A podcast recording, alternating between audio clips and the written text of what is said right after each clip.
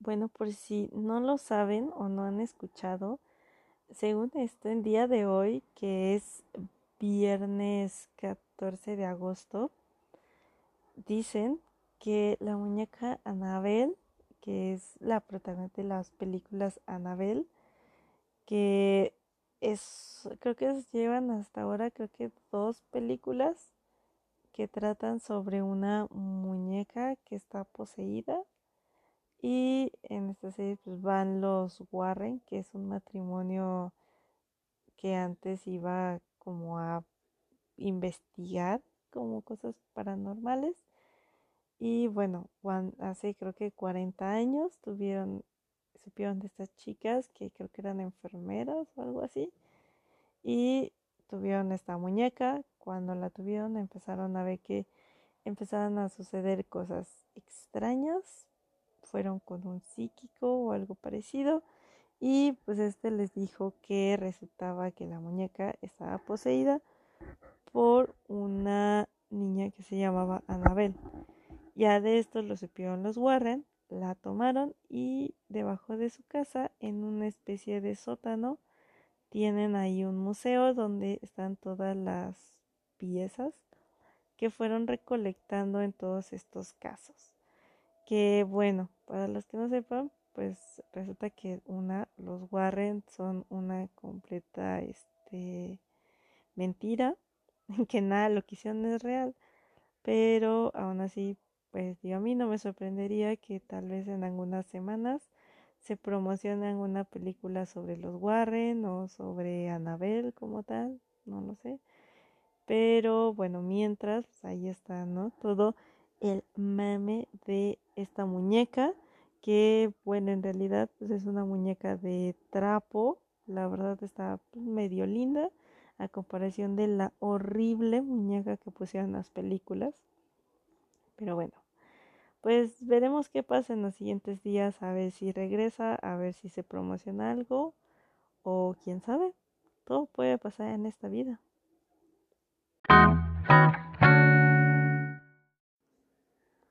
Hola mis queridos y queridas milímetros, bienvenidos a un nuevo episodio de 35 milímetros. Antes de comenzar este episodio de recomendaciones, tengo dos avisos que darles. Uno es que pues les voy a contar porque no pude subir el episodio el jueves como lo he hecho hasta ahora. Y es porque pues la verdad toda esta semana he tenido muchísimo trabajo y he estado súper cansada, entonces la verdad es que no tenía ni cabeza para grabarlo, ¿no? Así que bueno, pues ya terminó, ya terminé todos mis pendientes y hoy que es viernes, que es cuando estoy grabando todo esto, pues estoy aprovechando que tengo un momento libre para grabar mi recomendación del día de, de pues, la que era para el jueves. Y la segunda, eh, en segundo aviso, es para todos aquellos nuevos radioescuchas que tenemos para este podcast. Solo, eh, pues quiero decirles que si no nos conocen, pues bienvenidos. Y este es un podcast eh, semanal Digo, generalmente los martes es cuando subo un episodio eh, completo, por así decirlo, que es cuando pues tomaré un, eh, algún tema en una película eh, o algo y hablaré como específicamente de eso. Y recomendaciones, pues general son cosas que he visto, que me han gustado y que me gustaría compartirles a lo mejor y a ustedes también les gustan y tendrían algo más que ver en el enorme catálogo que tienen todas estas plataformas como Netflix o Prime Video. Así que, bueno, pues ya bien dicho esto, eh, pues empecemos con las recomendaciones de hoy. Eh, que en esta ocasión vamos a hablar en sí, eh, son tres series, pero las tres están bajo un mismo arco argumental.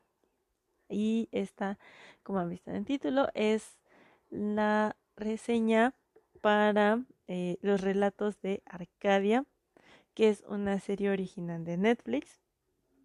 eh, hace, eh, bueno, este año se subió la tercera temporada, ya la vi y después de verla, pues la verdad es que dije, pues, ¿por qué no? Si a mí me gustó esta, esta serie animada, pues yo creo que a muchos de ustedes también les gustaría. Y bueno, pues ya eh, yéndonos un poco más hacia la serie, pues primero hablemos eh, porque es una, porque decidí eh, hacer la reseña de una serie animada cuando la verdad es que no a muchos adultos les gustan este tipo de series eh, porque pues, existe mucho, a mi parecer, claro, eh, como que este tabú, ¿no? De que si es animado, eh, generalmente pues es para niños. Pero digo, esto se ha ido, pues digo, no siempre ha sido así, la verdad es que desde antes ha habido muchas caricaturas, por así llamarlo, es que son para adultos como Red y Stimpy, que es un claro ejemplo, es una caricatura de los noventas, que bueno, si ahora la veo, pues sí, la verdad es que sí, esto, eso no es para nada niños.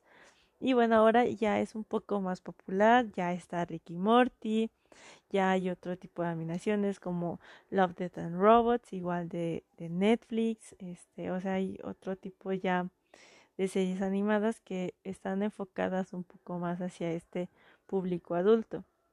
En este caso, esta serie es más familiar, o sea, es más para verla tanto con niños y adultos, ¿no? También creo que les va a gustar mucho. Pero yo sí les recomendaría que no la vean con niños tan pequeños, porque a pesar de que es interesante, mm, es un poco eh, más, creo yo más madura, por así decirlo, o eh, creo que la animación no está hecha para niños mm, a lo mejor como menores a, no sé, 12 años. Yo creo que a niños más pequeños y por lo que he visto pues en sobrinos y así, es que no les llama mucho porque no hay tanta acción, no hay tanto como para mantener entretenido a un niño, ¿no? Pero si ustedes son adultos y como buenos adultos les gusta ver este todas las cosas animadas, les recomiendo que la vean. Bueno, como les comentaba, esta animación está dividida en tres series, es un solo argumental. Todo se desarrolla eh, alrededor de un poblado que se llama Arcadia, está en Estados Unidos. Y pues es un pueblo común y corriente. No, así empieza, por lo menos. Empieza siendo un simple pueblo, pero pues ahorita como les voy a ir contando, pues ese pueblo ya no, ya pasa de un, aquí no pasa nada, está muy aburrido, hasta un lugar donde vamos a empezar a ver eh, alienígenas y troles y vampiros y bueno, o sea, muchísimas criaturas más. Pero antes de empezar esta reseña, quiero contarles un poco sobre la serie en sí. Eh, la serie está basada en una novela eh, homónima que es escrita por fue escrita por Daniel Krauss y Guillermo del Toro que bueno pues muchos de ustedes ya conocen Guillermo del Toro es un director mexicano es de Guadalajara no estoy segura si es de Jalisco pero sé que es de Guadalajara eh, la verdad, pues a mí me gusta mucho su trabajo. Es mm, todas sus, películas, la verdad, todas me han gustado. Me gusta eh, la narrativa que tiene Guillermo. Eh, me gusta más esa parte visual, como por ejemplo el laberinto del fauno. Creo que de todo lo de Guillermo del Toro, la verdad esa es como de mis favoritas. Entonces, en cuanto yo vi que era creada por Guillermo del Toro, dije, de aquí soy. Entonces es cuando me decidí a verla. Y bueno, eh, este, se contaba, pues, esta serie es homónima de la novela. Este, y bueno, al principio la serie se imaginó más como una película live action, o sea, una película de acción normal ¿no? Este, donde pues iba a haber niños reales y todo. Pero ya siendo un poco más realistas, en, ya viendo los temas de presupuesto, la verdad es que no fue muy factible hacer esta película. Entonces se decidió hacer un, o sea, convertir esta idea en un libro. Y ya con esto, eh, el estudio de DreamWorks eh, son los que buscaron a Del Toro para plantearle el convertir este libro eh, de, todos los relatos de Arcadia, convertirlo en un, primero en un largometraje animado, que pues obviamente le dije pues que él sería el director de, de, esta, de este largometraje, ¿no? O él y eh, Rodrigo, Rodrigo, Blas. Eh, ambos este, serían los, eh, los directores, pero bueno, a, a nuestro querido Totoro-san, que seguramente huele a hockeys, este, no, no le convenció mucho la idea hasta que finalmente eh, DreamWorks decidió convertirlo en una serie junto a Netflix. Por eso es una serie original de Netflix. Eh, no, simplemente Netflix está prestando la plataforma, pero en sí viene de otra parte, ¿no? Como digo, todo lo que hacen, pues en realidad no es algo que haya creado Netflix, sino es algo que pagan porque alguien más lo haga o aportan también. Eh, entonces, este, pues así es como se llegó a la serie de los relatos de Arcadia. Así que bueno, como les decía, pues es una serie creada por Guillermo de Toro. Este es tiene a DreamWorks como respaldo, que si ya digo, algunos a lo mejor se les hace conocido, eh, otros tal vez no sepan quiénes son pero es el estudio que está detrás de eh, películas como Shrek, como Kung Fu Panda, como Entrenar a tu dragón. Eh, este tipo de es que películas, pero que la verdad todas han sido muy buenas, todas han sido taquilleras, la verdad, porque digo, todas tienen sus, este, eh, sus secuelas. Así que eso, es, estas dos razones son las que me llevaron a, elegir esta serie y la verdad es que no me arrepiento. Eh, cada uno de estos capítulos en todas las series dura aproximadamente unos 20-30 minutos por mucho. Así que si un día ustedes están buscando algo así tranquilo eh, para ver un rato, a lo mejor en lo que salen, en lo que hacen algo, algo pues pueden ponerla y les aseguro que les va a gustar y que eh, probablemente eh, pues los va a atrapar, sobre todo. Y eh, bueno, ya yéndonos un poco más hacia la saga, bueno, hacia las series, pues estas son tres series. La es el en Cazatroles, Los Tres de Abajo y Magos. Son estas tres series. Cada una pues tiene sus propias temporadas. La que está más desarrollada es la de El Cazatroles, que es la primera serie que se subió. Y la historia central de, esta serie pues trata de Jim, que es un chico de 15 años, que un día que va camino a la escuela encuentra un amuleto tirado bajo un puente. Y pues sin considerar sabiendo que no es una buena idea llevarse algo que no es suyo, pues decide llevárselo a la escuela y pues pasa el día, no hay gran novedad, pero más tarde se da cuenta que ese amuleto tiene el poder de convertirlo en lo que se llamará un cazatroles, que es un tipo de guardián que cuida tanto a los troles buenos, porque en este pueblo existe otro pueblo donde hay unos troles, eh, es una comunidad y bueno, los protege como a ellos de aquellos troles malvados que son como los supremacistas que dicen nosotros somos troles y queremos que el mundo desaparezca para nosotros poder gobernar. Porque aquí sigue lo que es la mitología de que si a un troll le da la luz del sol, se convierte en piedra. Entonces es básicamente, es lo mismo aquí.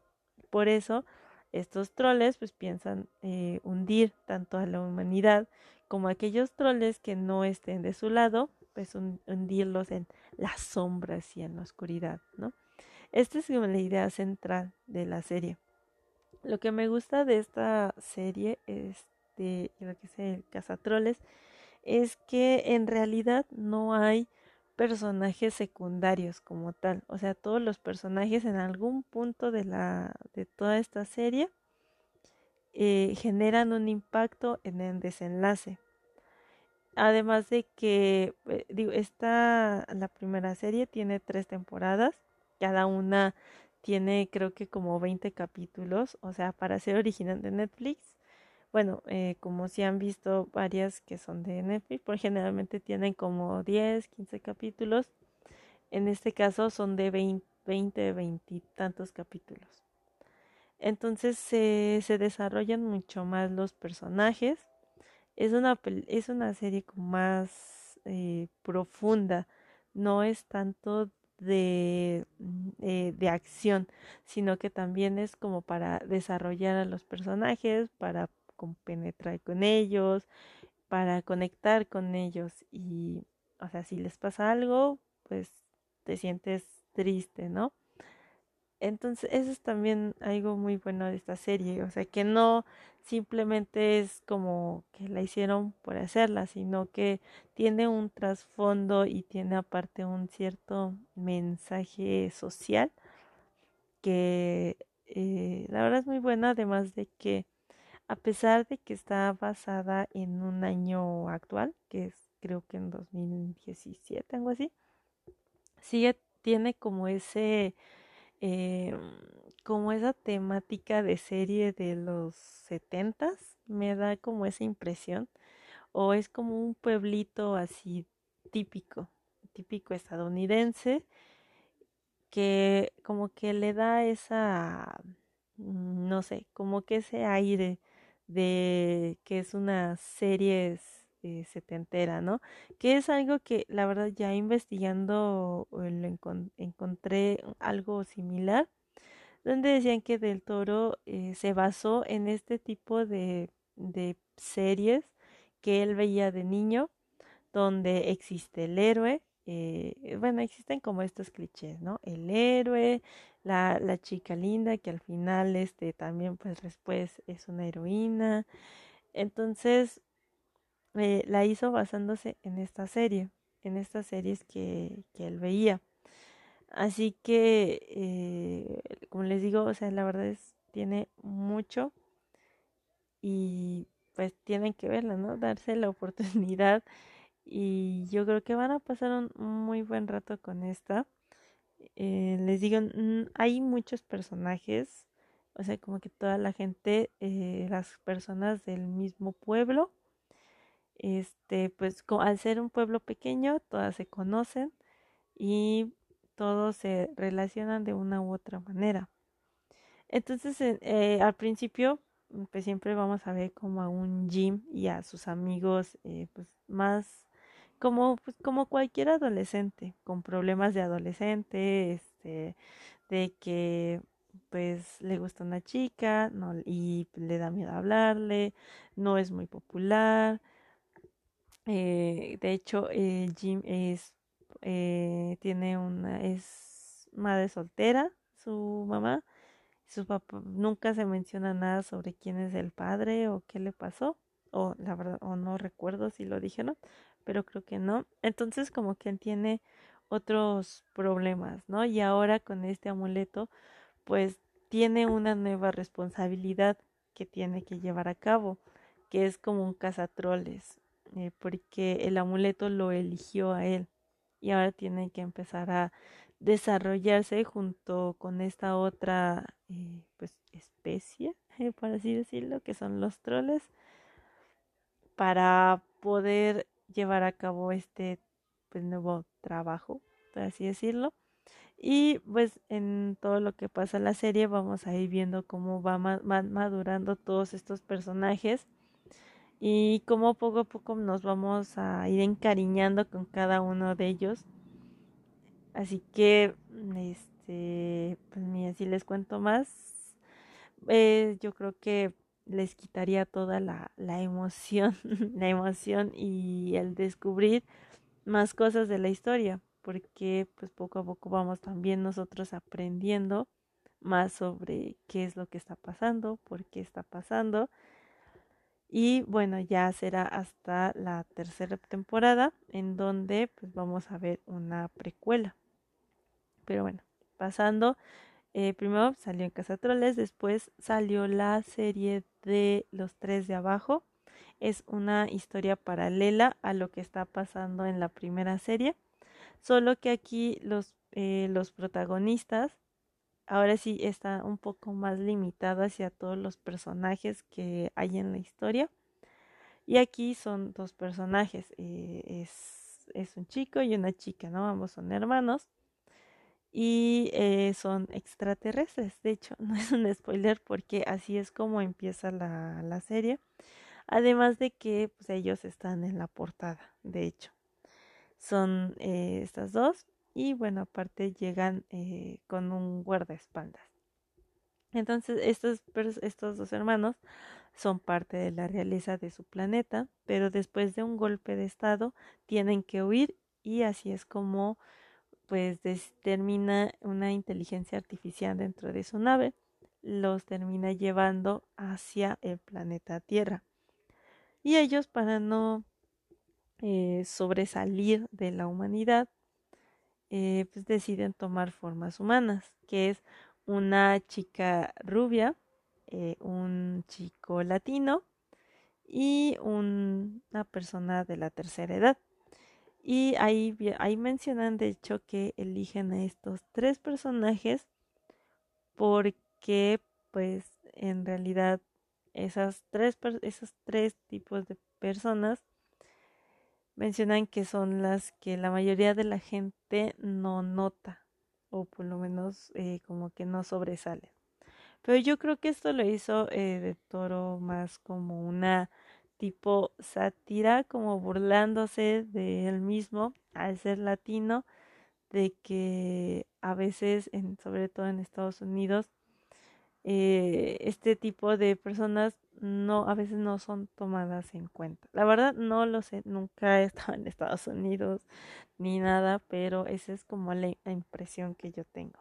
Entonces por eso deciden tomar estas formas. Y aquí en esta serie es donde se va a ir viendo de manera paralela, pero ya enfocados en la historia de ellos, cómo es que eh, terminan ayudando a Jim y a sus amigos en estas en esta primera temporada. Y se va también se van relacionando poco a poco. Si es un poco más independiente tiene su propio arco eh, argumental pero al final este, se relacionan esto.